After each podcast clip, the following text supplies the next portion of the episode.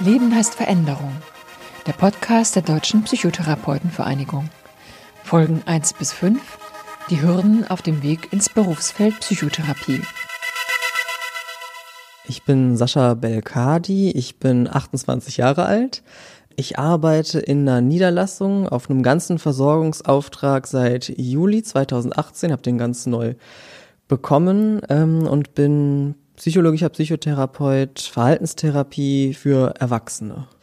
Ich möchte mal über ein Thema reden, über das hier in Deutschland eigentlich selten geredet wird, aber ich finde es umso wichtiger, übers Geld.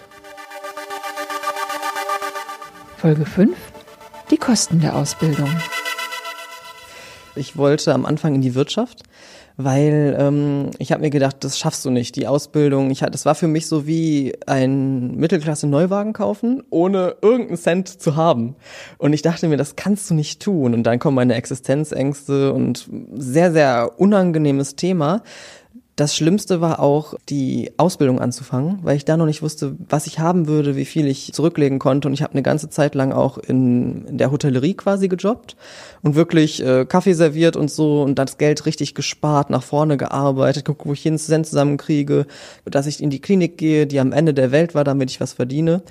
Am Anfang war es super schwierig. Dann habe ich gemerkt, irgendwie läuft es. Das war total spannend, weil das ist mir im Rückblick auch nochmal aufgefallen.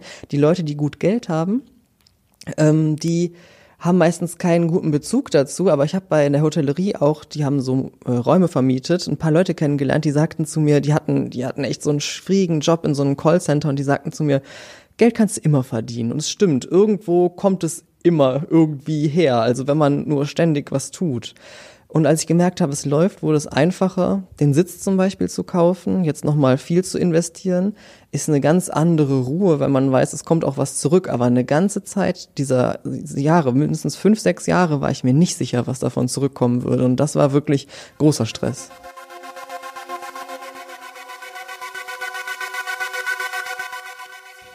Ich bin zu dem Ausbildungsinstitut gegangen, die mir das beste Angebot gemacht haben. Die haben zwar alle gleich viel gekostet, aber was ich immer empfehlen kann, ist quasi, die wollen einem was verkaufen dass man einfach sagt, was bietet ihr mir? Und dann habe ich halt gefragt einfach ne, und gesagt, ich möchte, dass ihr die Raten so niedrig wie möglich macht. Und solange dann, das dauert halt länger, aber kostet dasselbe.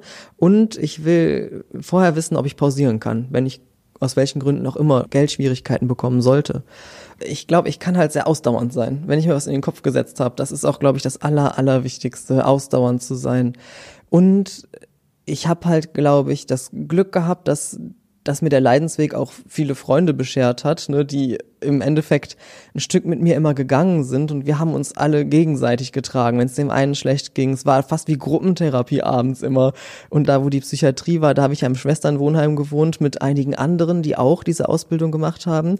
Und da haben wir fast jeden Abend dann äh, zusammen gegrillt und es war, was das anging, dann auch eine schöne Zeit, das prägt, glaube ich. Und ich hatte das große Ziel nie so richtig aus den Augen verloren und ich hatte auch immer irgendwie die Energie, mir so die schnellste Lösung zu finden. Deswegen bin ich halt auch so schon so jung fertig. Ich habe immer gesagt so, ja, das muss jetzt noch hier reinpassen, das stückel ich mir so zusammen. Ich habe immer sehr viel mich damit beschäftigt, wie kann ich die Situation gestalten. Die Energie muss man haben und die muss man auch frei haben. Also wenn ich Familie gehabt hätte, wenn ich andere Verpflichtungen gehabt hätte, dann wäre das sicher nicht gegangen. Ich habe halt, ich bin halt wirklich auf maximale Flexibilität gegangen, egal wo du hinziehst, egal was du machst, du ziehst es jetzt durch und habe dann äh, einfach immer versucht, ne, noch Leute mitzunehmen, Freunde halt.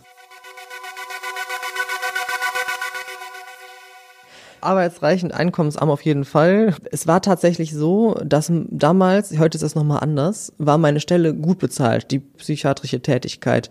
Da habe ich 500 Euro netto bekommen für fünf Werktage. Also für jeden Werktag, den man kam in der Woche, bekam man 100 Euro netto im Monat. Aber dann hatte ich Wochen von fünf Tage arbeiten und am Wochenende Seminare. Das waren sieben Tage Wochen mit dem ganzen Pendeln, war ja am Ende der Welt.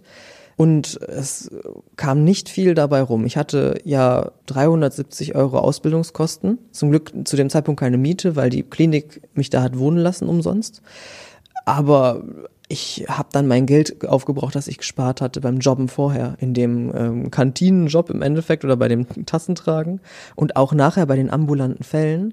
Ist ja so eine wahnsinnige Verzögerung von einem halben Jahr. Man arbeitet den ersten Tag und man kriegt das erste Geld nach einem halben Jahr erst ausgezahlt.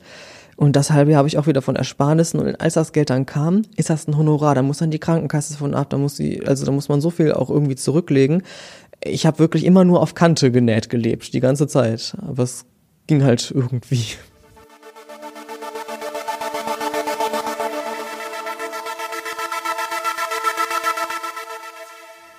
Ich sag, das ist vielleicht auch, was mich durch die Ausbildung getragen hat. Im Zweifel habe ich Glück. Das ist so eine Selbstüberzeugung. Viele haben ja schwierige Selbstüberzeugungen. Die eine gute habe ich auf jeden Fall. Und tatsächlich, ich habe mich ja überall vernetzt. Ich war bei einer Kollegin, da war ich Entlastungsassistent. Ich habe den Gerd gut gekannt, der war ambulant vernetzt. Ich habe überall geguckt, noch mit allen Leuten im Kontakt zu bleiben. Viele kannte ich einfach schon, dadurch, dass ich die verschiedenen Stadien durchlaufen habe und auch in meinem Heimatort, weil ich da gearbeitet habe. Und dann rief mich letztes Jahr im Herbst die Kollegin an aus Mr. Düsseldorfer Vorwahl. Es war so ein Nachmittag, einfach ganz normal und rief mich an. Ja, Sie haben doch auf der KVNO-Seite so eine Anzeige geschaltet. Ich habe mich Anzeigen geschaltet, überall wo ging. Äh, hallo, Herr Belkati, ich habe gehört, Sie haben da Sie suchen einen Sitz, Niederlassung hier in Gladbach Mitte. Ich so, ja, habe ich mir noch nicht so viel ausgemalt, weil man muss ja fünf Jahre approbiert sein eigentlich und dann hat man erst eine Möglichkeit, mit den anderen Approbationen gleichaltrig zu sein, sonst werden die bevorzugt bei dem öffentlichen Ausschreibungsverfahren. Das ist ja so ein langer Gang. Dann dachte ich mir so, hm, aber probier's mal. Ich so, ja, eigentlich schon.